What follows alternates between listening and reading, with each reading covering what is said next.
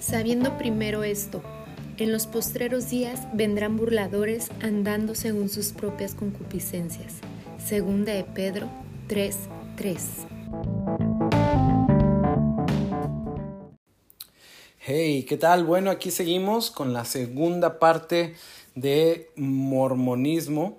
Y bueno, si escuchaste el, episodio pasado, te habrás dado cuenta que casi casi nos enfocamos totalmente en la vida de, Joseph Smith, quien pues resultó ser un estafador y, falso profeta. Y fue profeta porque se atrevió a profetizar varias veces. Y bueno, también vimos cosas como que era polígamo, eh, se dice que tuvo al menos 34 esposas, 11 de ellas ya tenían esposos y, siete de las 34 eran menores de edad y algunas fueron obligadas a casarse con él. ¿Ok? Y, bueno, eh, mira, y, de verdad, si no escuchaste el episodio pasado, cierra esto y ve a escucharlo para que puedas continuar con este y tengas un conocimiento completo de, de toda la artimaña que es el, mormonismo. El día de hoy nos vamos a enfocar en las respuestas bíblicas a sus principales doctrinas, eh, enseñanzas y creencias. Y bueno, vamos a darle, ¿no? vamos a lo primero. Eh, acerca de sus escrituras. Los libros que los mormones veneran eh, como sagrados e inspirados por Dios son cuatro. El primero de ellos es el libro del mormón, el más importante de todos, donde está la visión que tuvo Joseph Smith eh, con el ángel Moroni. El segundo libro que ellos tienen es uno que se llama Doctrina y Pactos. El tercero es La Perla de Gran Precio y el último libro, y te los dije más o menos así como ellos los, los estiman en jerarquía, el último libro que ellos toman como sagrado es la Biblia, pero una Biblia diferente a la que nosotros usamos, porque tiene eh, la simple diferencia de que Joseph Smith le hizo más de 600 correcciones, imagínalo. Bueno, vamos a ver, ¿qué dice el libro del mormón? Eh, esto lo, comentamos un poco en el episodio pasado y los mormones dicen que el libro del mormón eh, contiene la plenitud del Evangelio, el Evangelio revelado por Cristo a los, a los nativos americanos, ¿no? Y, y principalmente pues cuenta la historia de una familia israelita que se vino a vivir a América, la familia Nefita, y, y bueno, es toda una historia eh, de verdad increíble, llena de fantasía y, se ha comprobado que esta historia es un plagio de otro libro eh, también escrito más o menos eh, ahí por la época, claro, un poco antes que, el libro del mormón.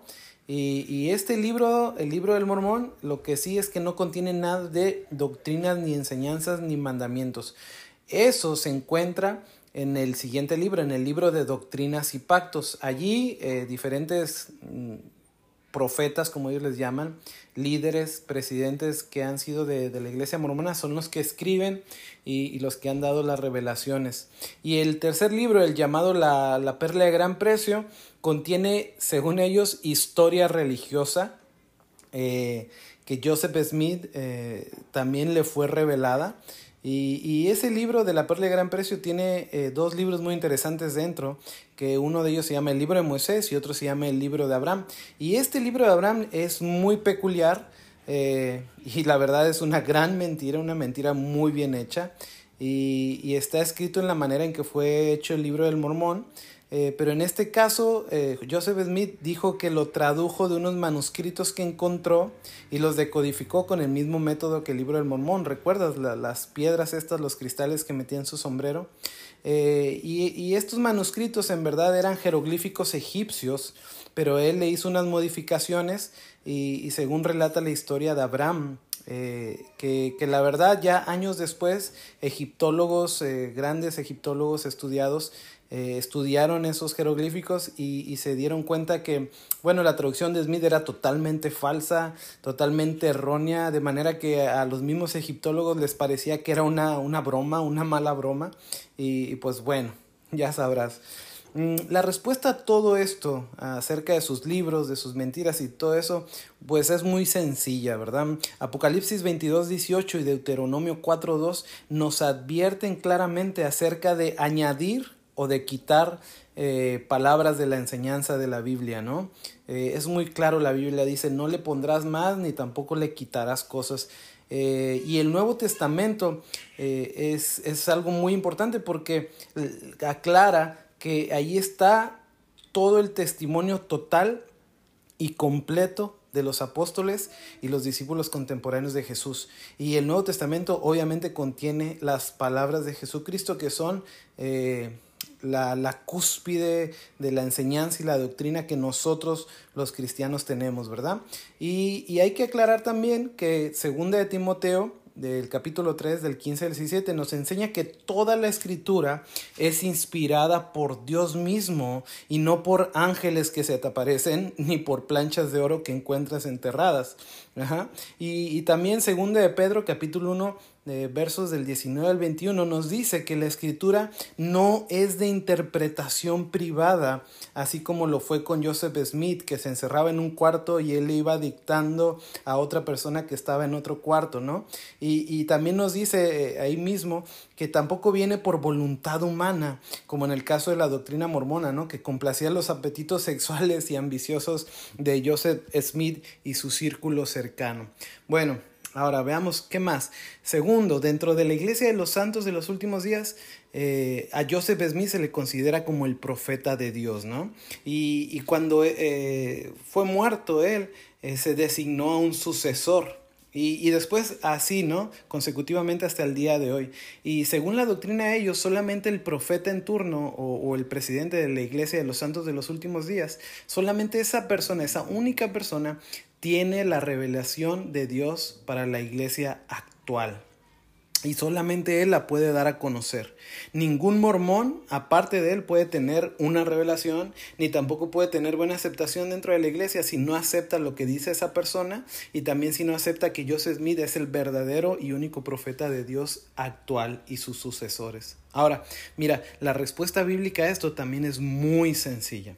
Cuando tú lees la Biblia te das cuenta que también había falsos profetas y que los verdaderos profetas se distinguían de los falsos porque siempre todo lo que hablaban estaba relacionado y era consistente con lo que enseñaban las escrituras. De hecho, todo lo que hablaban los profetas las confirmaban y siempre, regularmente, cada uno de los mensajes del profeta anunciaba al futuro Mesías. ¿Ok? Un verdadero profeta de Dios no va a hablar cosas que estén contrario, contrarias a las escrituras y mucho menos contrarias a las enseñanzas de Jesucristo. Por ejemplo, Deuteronomio capítulo 18 del 20 al 22 nos dice que si un profeta dice algo y no se cumple, simplemente es un profeta falso. Y mira, un ejemplo es que Joseph Smith, eh, mientras estaba vivo, dijo que el gran templo mormón sería construido durante su vida en una ciudad en especial, Independence. Y, esto eh, lo escribió él en el libro de Doctrinas y Pactos, de, hecho está ahí en el capítulo 84, en los versos del 2 al 5. Pero sabes qué, ningún templo se hizo en su, en su vida y tampoco se ha hecho hasta el día de hoy. Entonces, bueno, con este eh, simple ejemplo ya podemos ver que Joseph Smith eh, simplemente confirma que era un falso profeta, ¿no? Ahora, otra de las doctrinas que ellos tienen fue que que Dios eh, en algún tiempo fue un hombre, ¿sí? que en su antigua existencia Dios era un hombre, pero que por su obediencia heredó el universo y, esto lo tienen escritos igual en este libro de Doctrinas y Pactos, de hecho está ahí en el capítulo 130, y, y ellos dicen que la actual Trinidad son en verdad tres dioses separados y distintos, y, y que cosas como Jesús y Lucifer son hermanos, pues bueno, la Biblia es muy clara, ¿verdad? El Evangelio de Juan, capítulo 4, versículo 24, nos dice que Dios es espíritu, ¿sí? Nada de que fue un hombre antes, ni, ni que ha sido exaltado para convertirse en divinidad, nada de eso. Y, y después también nos dice que Jesús es a quien el Padre nos ha dado a conocer. Colosenses, de hecho, eh, empezando ahí, nos dice que Él es la imagen visible del Dios invisible, que Jesús es Dios, por así decirlo, ¿no? Y esto confirma simplemente pues que el Padre y el Hijo son uno y son el mismo Dios, nada de que están separados. A lo largo de la Biblia, si tú la lees, podemos deducir que la relación trinitaria es algo real. Y aunque es algo muy difícil de entender, la verdad es que no lo podemos negar porque está muy claro la interacción entre el Padre, el Hijo y el Espíritu Santo. Otra de las doctrinas y enseñanzas de los mormones eh, es que los hombres, todos nosotros, somos dioses eh, antes de nacer, que fuimos dioses en el embrión. Pero mira, Génesis deja claro que el hombre fue hecho del polvo de la tierra y fue un ser creado pues por el Creador, sin preexistencia, pero sí predestinado. Y que el pecado y la naturaleza pecaminosa que tenemos no puede ser removida por seguir mandamientos y tradiciones de hombres, como lo enseñan los mormones, sino solamente por la muerte y el sacrificio de Jesucristo en la cruz, por la fe y la esperanza en Él que nos da una nueva vida. En ninguna parte de la Biblia afirma ni nada acerca que el hombre tenga algo de divinidad dentro de sí. Solamente somos hijos de Dios por gracia. Bueno, y, por último, eh, la principal de sus enseñanzas que tienen los mormones es que dicen ellos ser la única verdadera iglesia de Jesucristo actualmente, la única que no se ha corrompido, la de los santos originales y, curiosamente la de los santos de los últimos días. Eh, que esto de los últimos días, pues déjame decirte que ha durado ya casi 200 años. Eh, y últimos días, pues si me dicen eso tendría que ser ayer y hoy. Pero bueno, no, no han sido los últimos días aún y parece que todavía falta un poco más. Y, mira, bíblicamente eh, la verdadera iglesia, la Biblia lo dice, es la, ha estado presente y activa en el mundo desde el día de Pentecostés, ¿no? Lo que está escrito ahí en el libro de Hechos. Y ha permanecido así eh, porque fue Jesús mismo quien dejó claro en Mateo capítulo 16, verso 18, que nunca dejaría de ser la iglesia hasta su segunda venida y que ni las mismísimas puertas del Hades podrían prevalecer contra ella, ¿sí? Si tú aceptas lo que los mormones dicen, echas a la basura cientos de años, siglos, de, de, miles de años, de hombres y mujeres de Dios que han existido sobre la tierra y han hecho su voluntad. Eh, eh, entonces, mira, eh, simplemente decir que todos estos años de iglesia no han sido nada sino pura mentira y ahora declararte tú como la única, simplemente es, es inadmisible, no se puede aceptar. ¿Sí? Y otra cosa, eh, una característica muy importante de la verdadera iglesia era que la iglesia permanecía fieles a las enseñanzas de Jesús y los apóstoles y no que creaban nuevas doctrinas como lo hicieron Joseph Smith y sus seguidores. Esto es algo muy, muy importante. Ahora, mira, te, te, quiero contar dos breves encuentros que tuve con mormones y, me dejaron una buena enseñanza. El primero eh, fue un día que yo estaba ahí eh, afuera de una casa y llegaron dos jóvenes misioneros y quizás los has visto, ¿no? Visten de pantalón gris, camisa blanca y una corbata. Regularmente es uno güerito, otro morenito. Antes simplemente todos eran güeritos. Eh, pero ahora como ya los güeritos ya, ya no quieren creer y están abandonando la iglesia, pues ya ahora consiguen latinos, ¿verdad? Y, bueno, ese día que llegaron conmigo, comenzaron a echarme un monólogo acerca de lo mal que estaba el mundo y me preguntaban que si yo creía en Dios. Y, y obviamente como ellos se dieron cuenta que yo era mexicano, pues no sé por qué también me preguntaron que si creía en la Virgen María. Y, y, bueno, cuando me dejaron hablar, yo les dije que sí, que obviamente creía en la Virgen María, pues porque ella había sido la madre de Jesús, la madre terrenal, y, y, que Jesús, bueno, era el Hijo de Dios, les expliqué, y de paso también les dije pues que creía en Dios como el Padre y el Espíritu Santo, ¿no? Y, y no sé por qué, pero en ese momento yo sentí decirles eh, que yo creía que el Espíritu Santo capacitaba a los santos y los comisionaba para ir y predicar el Evangelio, para hacer milagros y señales en el nombre de Jesús, ¿no? Y, y todo esto. Y entonces yo les pregunté eh, si ellos en su iglesia habían visto suceder milagros, ¿no? O si alguno de ellos eh, había orado por algún enfermo para su sanidad. Entonces, eh, a mí me sorprendió mucho su respuesta porque ellos me dijeron y me explicaron que ellos no podían hacer eso y que nadie podría fuera de los doce apóstoles de la iglesia de los santos de los últimos días. Me explicaron que en todo Estados Unidos solamente había 12 personas que eran considerados los apóstoles eh, dentro de la iglesia mormona y solamente ellos tenían ese poder y esa autoridad si es, que, si es que así Dios lo quería y eran mormones. Entonces cuando yo escuché esto yo simplemente les dije, ah, sí, eh, entonces déjenme les cuento algo. Miren, hace unos días un grupo de jóvenes cristianos salimos a evangelizar al centro de mi ciudad y algunos oraron por algunos enfermos y, también oraron por personas que tenían necesidades, les presentaron el evangelio y todo eso. Y había entre la gente un anciano que, que pidió oración porque uno de sus ojos mm, ya eh, estaba perdiendo la vista, ¿no? Veía muy borroso, no veía casi nada. Entonces uno de los jóvenes eh, con mucha fe puso sus manos sobre ese anciano y en el nombre de Jesús oraron para que pues, pudiera recobrar la vista. Y les dije, ¿saben qué pasó? Se sanó el anciano y se puso muy contento y empezó a adorar a Dios. Y entonces yo le dije a los mormones, les dije, ¿qué fue entonces lo que pasó aquí? Este muchacho no era mormón y mucho menos era apóstol.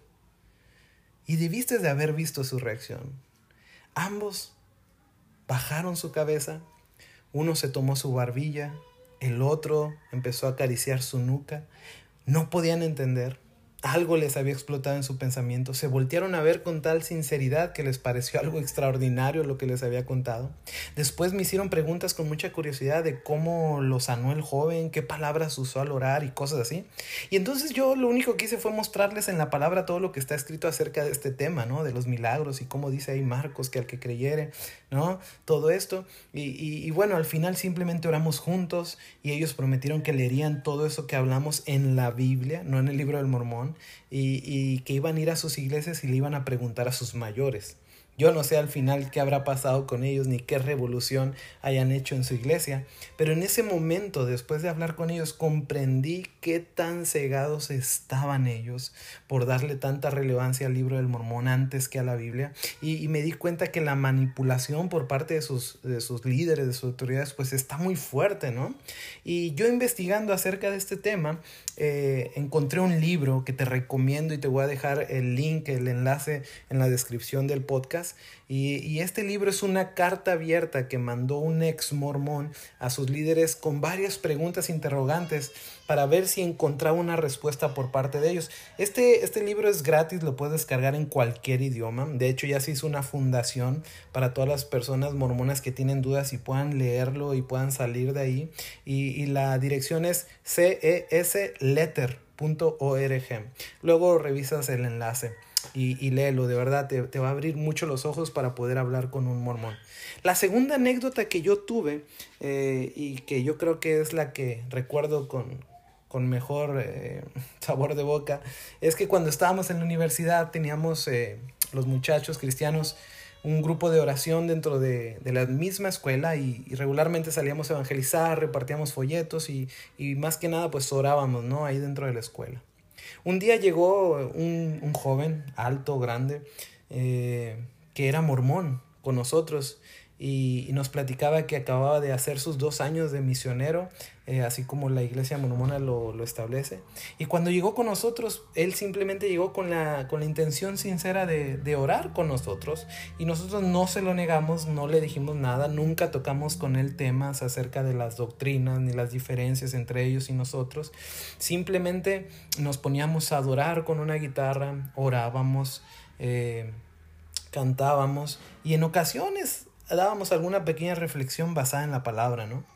Y, bueno, yo te cuento, después de algunos días, eh, este joven, este muchacho, llegó un día conmigo y me dijo que estaba teniendo problemas eh, dentro de su iglesia porque había comenzado a tener dudas respecto a las creencias y prácticas de los mormones y que no sabía qué hacer.